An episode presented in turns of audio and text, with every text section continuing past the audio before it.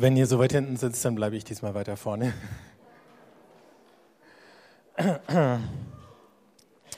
Der Quirin hat uns schon alle eingeladen zum Ratespiel. Ähm, worüber geht diese Mini-Predigtreihe? Ähm, der Titel, den ich überlegt habe, heißt äh, Vitamin B. Das ist ja so ein ironischer Ausdruck, wo es dann darum geht, dass man äh, oft über Beziehungen äh, Dinge erreicht, die man mit, sagen wir mal, anständigen Mitteln normalerweise nicht erreichen würde, bevorzugt zu werden oder so.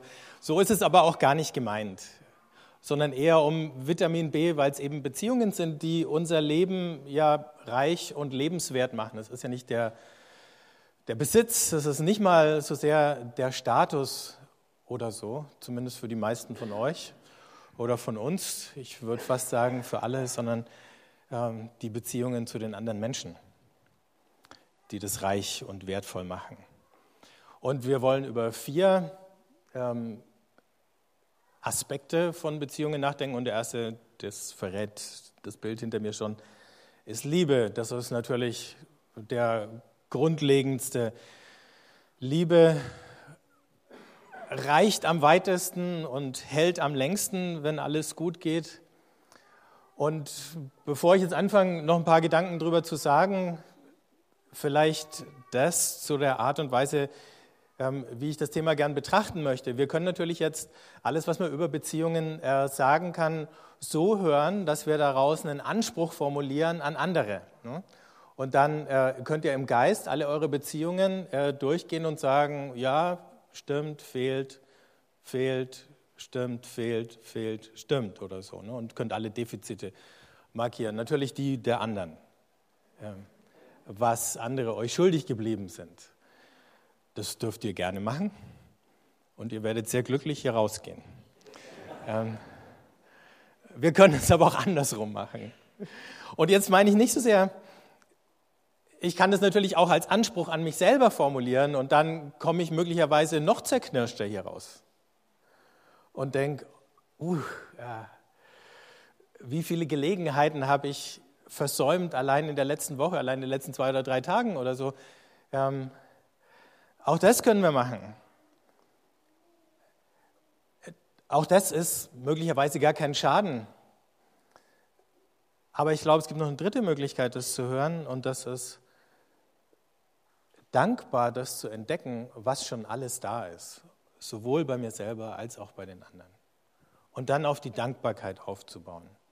Und wenn ich dankbar bin und wenn ich mich freue über das, was mir geschenkt ist, ja, dann will ich von alleine mehr davon. Aber ich stehe nicht so sehr unter einem Druck,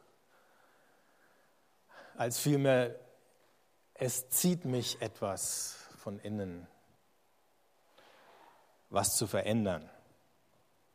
Also schauen wir uns mal ein paar Sätze aus der Bibel an über die Liebe. Und dann sehen wir schon, du kannst eigentlich kaum irgendein Thema höher hängen als das. 1. Korinther 13, Vers 8. Die Liebe hört niemals auf. Ich hätte auch das ganze Kapitel vorlesen können. Ich nehme noch den Vers 13 dazu. Für jetzt bleiben Glaube, Hoffnung, Liebe, diese drei, doch am größten unter ihnen ist die Liebe. Kolosser 3, Vers 14, über alles aber zieht an die Liebe, die da ist das Band der Vollkommenheit. Und 1. Johannes 4, Vers 16, Gott ist Liebe und wer in der Liebe bleibt, bleibt in Gott und Gott bleibt in ihm. Vor allem dieser letzte Satz ist einzigartig in der Bibel. Gott wird in keinem anderen Satz mit irgendeiner Eigenschaft oder Verhaltensweise so hundertprozentig identifiziert wie mit der Liebe. Also wenn es ein Wort gibt, das Gott beschreibt, und wenn es ein Wort gibt, das Gott umfassend beschreibt, dann ist es Liebe. Das ist wichtig zu wissen. Das ist auch wichtig im Hinterkopf zu behalten. Ich komme ganz am Ende nochmal darauf zurück, warum ich glaube, dass es so wichtig ist. Wenn wir jetzt von Liebe reden, dann hat sich natürlich in unserem Sprachgebrauch alles Mögliche eingeschlichen, ähm, über das es lohnt, mal kurz nachzudenken. Wir lieben ja alle möglichen Dinge. Leute lieben Schokolade, Leute lieben Filme von Quentin Tarantino, Leute lieben Helene Fischer oder Leute lieben Spielzeugeisenbahnen. Das hat natürlich alles mit Liebe in dem Sinn, wie wir es im Neuen Testament äh, finden, erstmal gar nichts zu tun. Das heißt, ich finde es gut, es macht mir Spaß und so weiter. Ne? Aber äh, das sind ja, also mit Helene Fischer natürlich ausgenommen, alles Gegenstände oder so. Ne? Ähm, und Helene Fischer, kann man sagen, ist ja auch ein Produkt der Musikindustrie und damit erstmal sozusagen ein eine Person, der so die meisten von uns wahrscheinlich nicht über den Weg laufen und vielleicht mal, manche hoffen auch, ihr nie über den Weg laufen zu müssen.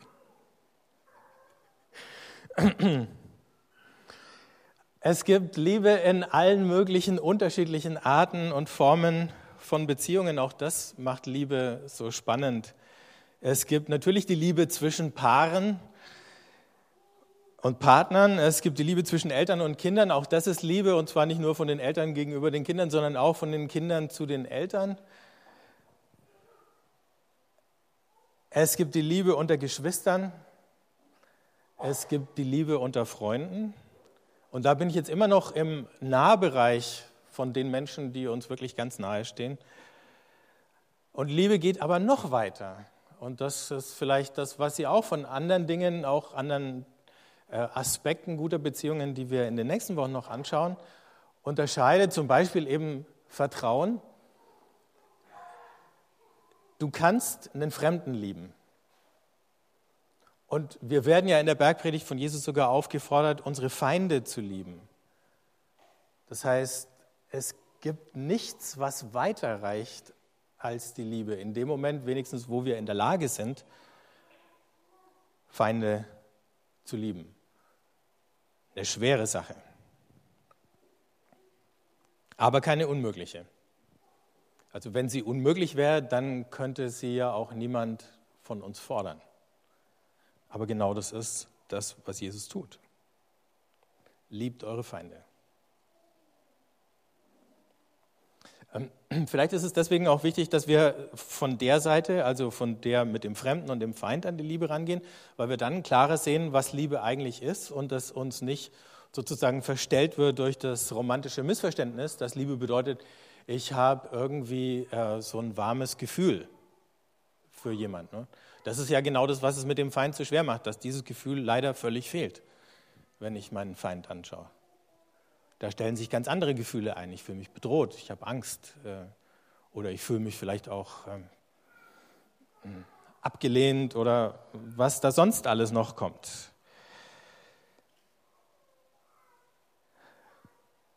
Also, wenn Liebe so ist, dass wir sogar jemand lieben können, der relativ weit weg ist von uns oder von dem wir uns emotional zumindest relativ weit weg fühlen, ähm, was kann Liebe dann alles sein, wenn es für dieses ganze Spektrum von Beziehungen gelten muss? Und ich habe mal ein paar Wörter oder Begriffe rausgesucht, die das vielleicht ein bisschen deutlich machen. Das erste wäre Fürsorge. Also Liebe praktisch ist einfach fürsorglich mit jemand anders umgehen. Fürsorge bedeutet, ich nehme Anteil und ich kümmere mich um den anderen. Mich interessiert, wie es ihm geht Ich schaue hin, ich frage vielleicht sogar, was der andere braucht.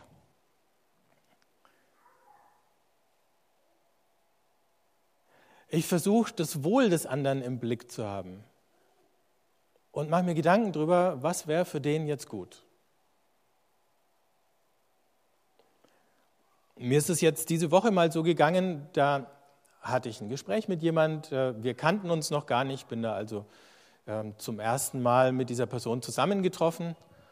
Und ähm, es war ein gutes und ein schönes Gespräch, auch ein freundliches Gespräch. Und was es so freundlich gemacht hat für mich im Rückblick, als ich rausgegangen bin, ist das, dass ich gemerkt habe, diese Person, die hatte sich, auch bevor wir uns getroffen haben, wir hatten den Termin vorher vereinbart, Gedanken gemacht über mich. Und im Verlauf dieses Gesprächs, in der Art und Weise, wie sie mit mir geredet hat, habe ich gemerkt, ähm, da macht sich jemand wirklich Gedanken über dich.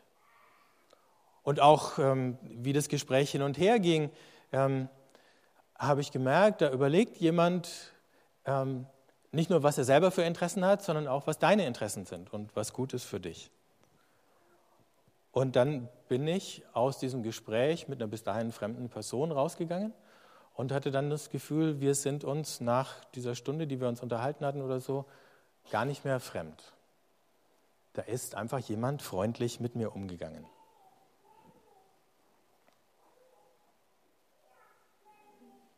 Und das bringt mich schon zu dem nächsten Thema, ähm, weil dieses fürsorgliche Denken eben auch mit Freundlichkeit zusammenhängt. Wenn ich jemanden freundlich behandle, dann erkenne ich damit an, dass der andere eigentlich äh, genauso ist wie ich. Also genauso bedürftig, genauso verletzlich, ähm, genauso angewiesen auf Zuspruch, ich weiß schon, dass er möglicherweise eine andere Persönlichkeit ist, dass er einen anderen Geschmack hat und so weiter. Ähm, aber freundlich umgehen kann ich in dem Moment, wo ich mit jemand anders eine gemeinsame Basis entdecke und wo nicht mehr das überwiegt, wo wir uns voneinander unterscheiden. Und das kann ja alles Mögliche sein, Herkunft, äh, Hautfarbe, Bildung, Sprache und so weiter. Und manchmal stehen uns ja diese Unterschiede äh, ganz stark vor Augen und das, was uns verbindet, äh, rückt darüber in den Hintergrund. Oder was auch jemand glaubt. Und manchmal ähm, gelingt es uns, das zu sehen, was uns beide verbindet.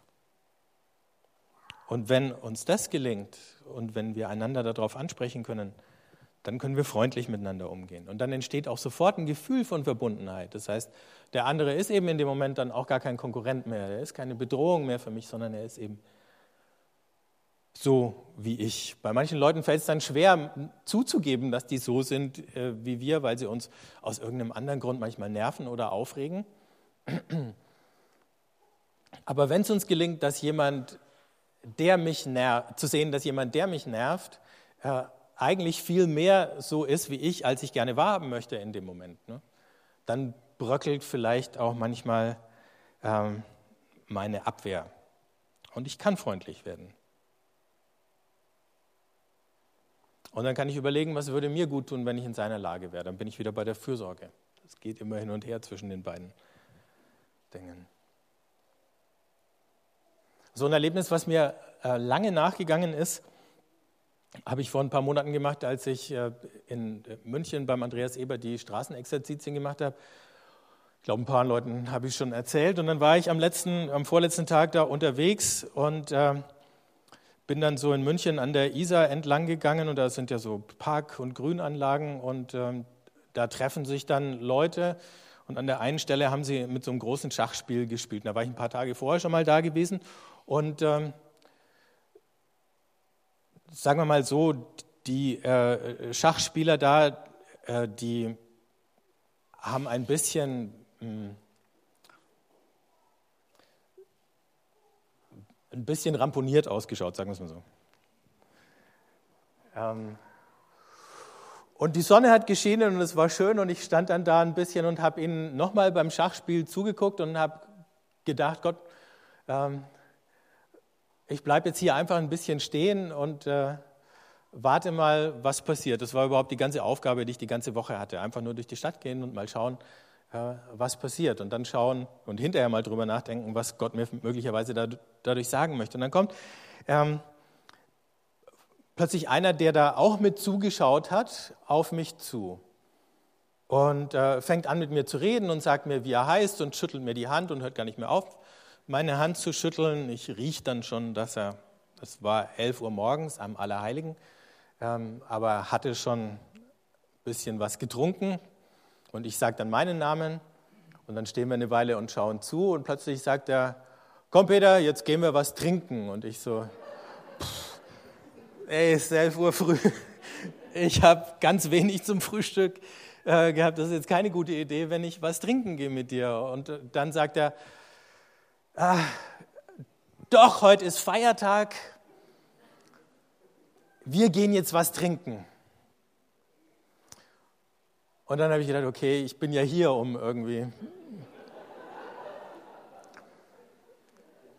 Und dann gehen wir in so eine Nebenstraße Und er hat tatsächlich am Feiertag irgendwie so eine kleine Bäckerei mit Kiosk offen.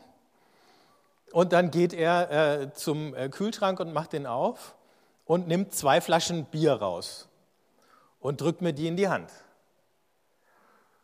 Und ich halte die und denke, na gut, eine für ihn, eine für mich. Dann dreht er sich um und nimmt nochmal zwei raus.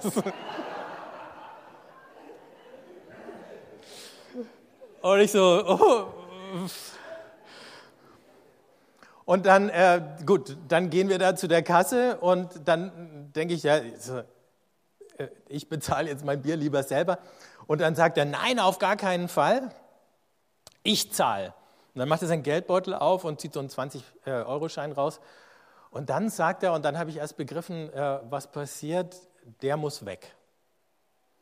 Dann habe ich verstanden, das war der erste Monat und er hatte gerade sein Geld bekommen. Ähm und an dem Tag würde für ihn nicht eher Ruhe sein, als, das, als bis der Inhalt seines Geldbeutels weg ist. Und während wir da hingelaufen sind, hat er zu mir gesagt, ich bin Gesellschaftstrinker. und dann, ähm, ja, okay, dann, dann habe ich, hab ich verstanden, ich kann jetzt nicht Nein sagen oder so. Ne? Also ich habe meine zwei Bierflaschen unter den Arm geklemmt. Dann hat er aber noch, weil die 20 Euro waren ja mit den vier Flaschen Bier nicht weg, ähm, noch so ein, äh, eine braune Papiertüte äh, von äh, dem Kioskinhaber bekommen. Und da waren dann fünf so kleine Jägermeisterfläschchen äh, drinnen. Also dann gehen wir mit unseren vier Bier und äh, den Jägermeistern wieder zurück, da wo die anderen Schach gespielt haben. Und äh, ich hatte keinen Flaschenöffner dabei, macht er mir mein Bier auf und äh, äh, wir stoßen an und dann äh, trinken wir beide unser Bier und schauen weiter den anderen beim Schachspielen zu. Irgendwann so nach fünf Minuten oder so ist er unruhig geworden, ein bisschen hin und her gerutscht und dann ist er verschwunden und hat sich irgendwo anders hingesetzt. Zu ein paar anderen, dann saß ich dann da mit meinem halb ausgetrunkenen Bier ähm, und vielen anderen und äh, schaue so um mich rum und schaue weiter den anderen beim Schachspielen zu. Irgendwie hatte ich das Gefühl, ich gehe ihm jetzt nicht einfach äh, hinterher. Mein Jägermeister hatte ich noch. Und, ähm, und das Nette an diesem Vormittag war, ich war wirklich durch die Einladung ähm, von meinem neuen Freund oder Bekannten, den ich bis dahin überhaupt nicht kannte, ähm, plötzlich einer von denen geworden. Ich saß jetzt unter all denen, die da mit ihren Bierflaschen und um das Schachspiel herum saßen und war äh, vielleicht noch optisch ein bisschen von denen zu unterscheiden, aber ähm, habe auch nach Bier gerochen dann. Ähm, also ich habe es dann geschafft, mein Bier auszutrinken. Meine andere Bierflasche habe ich freundlich meinem Nebenmann vermacht, der hat es sehr wohlwollend zur Kenntnis genommen. Ich habe den Jägermeister eingesteckt und der Jägermeister steht jetzt in meinem Arbeitszimmer äh, auf dem Bücherregal und erinnert mich immer an, an diese Geschichte. Ähm, und ich habe überhaupt nicht das Gefühl, also ich habe mich einladen lassen, jemand hat mich eingeladen und plötzlich bin ich Teil von so einer, sagen wir mal, sehr ungewöhnlichen Community geworden, die da in München an, dem, an der Isar Schach spielt. Ähm, und ich bin es nur vorübergehend gewesen, weil ich wusste, ich gehe am nächsten Tag äh, wieder nach Hause. Und äh, trotzdem habe ich gemerkt, das hat mich berührt und äh, das hat mich verändert. Und jetzt, nur durch den kurzen Kontakt habe ich schon gemerkt, wenn ich jetzt hier durch die Stadt gehe und ich sehe Leute, die einen ähnlichen ersten Eindruck auf mich machen, dann fühle ich mich sehr viel weniger fremd. Ne? Die Lydia kann noch ganz andere Geschichten erzählen. Aber das war so ein Moment, wo jemand auf mich zugegangen ist und eine sehr ungewöhnliche Art von Freundlichkeit an den Tag gelegt hat, aber eine, die ihre Spuren hinterlassen hat bei mir. Und wenn ich das nächste Mal nach München komme, dann gehe ich wieder dahin und schaue, wer da gerade am Schachspielen ist. Vielleicht bringe ich dann mein Bier selber mit. Und ich schaue, dass ich vielleicht nicht am ersten des Monats dahin komme. Okay. Also wir hatten die Fürsorge, wir hatten die Freundlichkeit, die Freundschaft. Ähm, Freundschaft ist dann, wenn Liebe absichtslos ist. Ähm, Freundschaft hat immer irgendwie was äh, Zweckfreies. Ne? Eigentlich unter Freunden ist egal, was man zusammen macht. Das Wichtige ist, dass man was zusammen macht. Und dann findet man auch immer was, was man gern zusammen machen könnte, was beide gern machen. Freundschaft im Unterschied zu Eltern-Kind-Beziehungen oder so ähm, ist natürlich immer was auf Augenhöhe. Das heißt, der andere ist für mich ein Gleicher. Jesus sagt das ganz am Ende zu seinen Jüngern, nicht etwa am Anfang. Ich glaube, am Anfang waren die nicht seine Freunde, was nicht bedeutet, dass er sie nicht geliebt hätte. Aber am Ende in Johannes 15 sagt er, ihr seid meine Freunde. Und dann sagt er, ich habe euch alles gesagt, ähm, was ich weiß oder was es zu sagen gab. Ich habe keine Geheimnisse äh, vor euch. Jetzt seid ihr in alles eingeweiht. Und dann spricht er von der Liebe unter Freunden und dass es der höchste Ausdruck von Liebe ist, sein Leben für seine Freunde zu geben. Und das sehen wir schon, Freundschaft hat auch zu tun mit Offenheit ähm, und Vertrautsein, mir in die Karten gucken lassen oder anderen einen Platz in mein Leben einzuräumen, wo der auch kommen und gehen kann, so wie er möchte. Es gibt ja die Geschichte, die Jesus erzählt hat von dem bittenden Freund, der mitten in der Nacht bei seinem Freund klopft, weil er irgendwas braucht. Und das kannst du wirklich nur bei einem Freund machen. Aufdringlich sein, wenn es gerade mal nötig ist, oder zu einem ganz schlechten Zeitpunkt kommen. Aber unter Freunden geht's.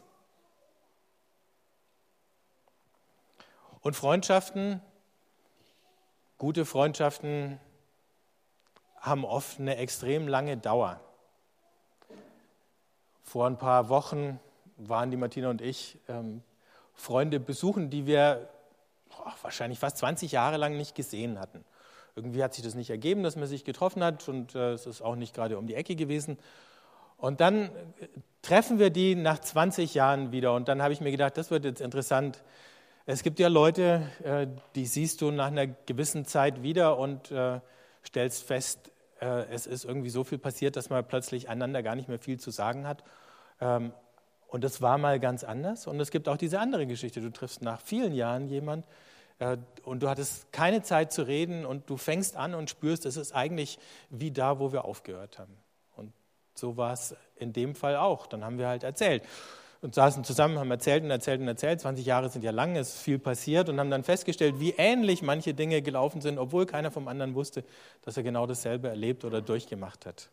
Und das ist das Schöne und das Tolle, wenn einem sowas geschenkt wird. Das kann man ja nur ganz bedingt machen. Aber deswegen sind solche Beziehungen für uns wichtig. Das vierte F, Freigebigkeit. Ich habe gestern einen Satz gelesen, der heißt, wer sich nicht verschenken kann, bleibt unerfüllt. Liebe hat ja immer diesen Impuls, nicht nur irgendwas, sondern mich selber zu verschenken an den anderen. Ne? Je nach Art und Form der Beziehung drückt sich das unterschiedlich aus. Aber in den Sprüchen gibt es einen schönen, der heißt, der eine ist freigebig und gewinnt noch dazu, der andere ist sparsam, mehr als nötig und hat doch Mangel. Und ich glaube, gerade in Beziehungen funktioniert das perfekt. Der Freigebige gewinnt dazu und der Sparsame, der denkt, ich kann mir die Freundlichkeit nicht leisten, der sich selber zurückhält oder der es nicht schafft, sich zu verschenken, der wird über kurz oder lang immer ärmer. Das ist ein paradoxes Geheimnis. Und zu dieser Freigebigkeit gehört auch, und das ist ja fast das gleiche Wort, Vergebung noch dazu. Also die Bereitschaft, dass irgendetwas Schmerzhaftes, ähm, irgendwas, irgendein Unrecht, das vorgefallen ist, uns nicht dauerhaft voneinander trennt, sondern dass mir die Beziehung zu dem anderen wichtiger ist als die Vergeltung oder ihn dafür zu bestrafen, bluten zu lassen.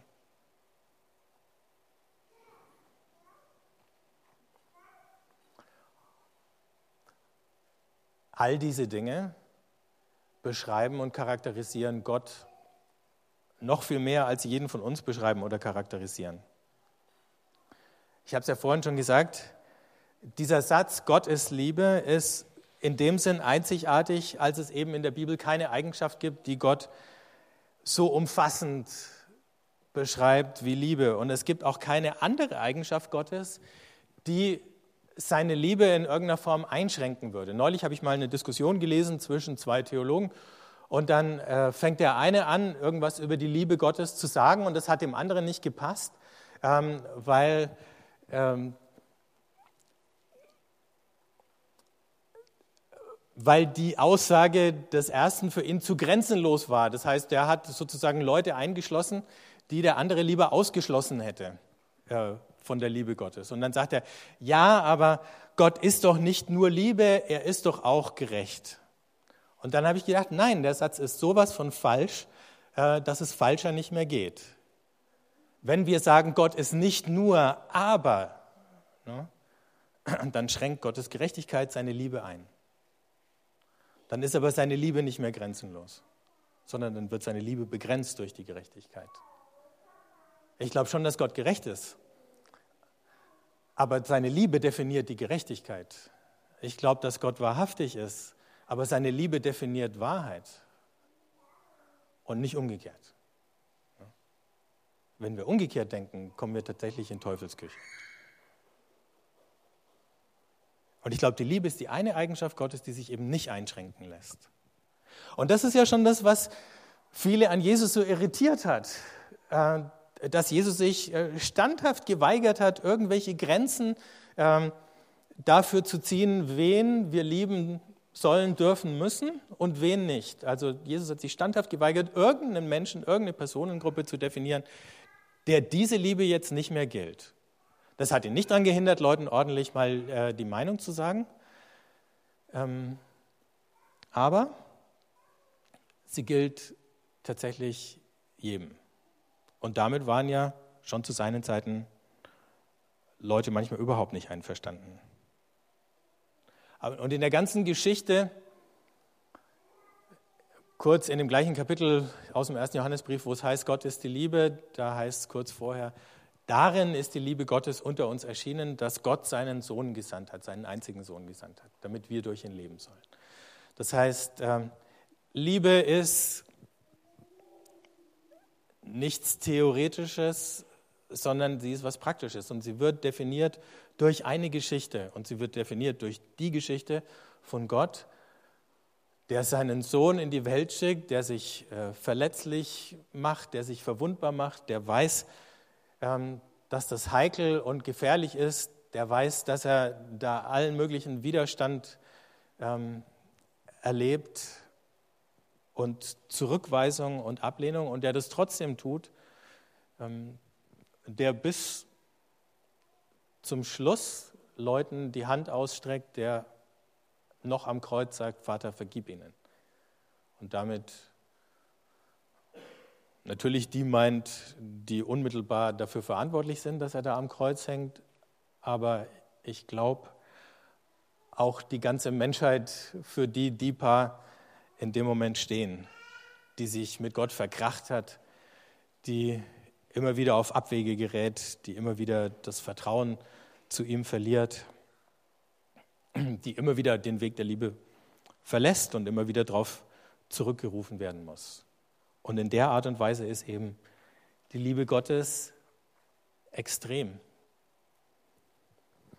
Wir können immer nur versuchen, dem das ein bisschen nachzuahmen. Und wenn wir es tun, dann ist es schon mutig und tapfer und manchmal schmerzhaft, aber immer irgendwie gut und bringt uns weiter. Und ich möchte euch zum Schluss ähm, noch ein Lied vorspielen, so auch als Übergang dann zum Abendmahl wo es eben um die Liebe Gottes geht. Ich glaube, ich muss jetzt rauflaufen, um das Ding äh, zu starten, oder?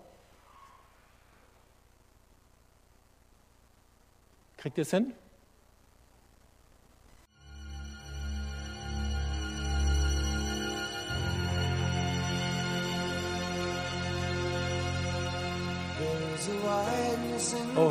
Mercy I cannot find in my Kannst du es einfach rausstellen?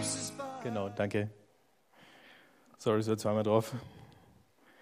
Gut, dann lade ich euch ein, mit mir zu beten und das Abendmahl zu feiern.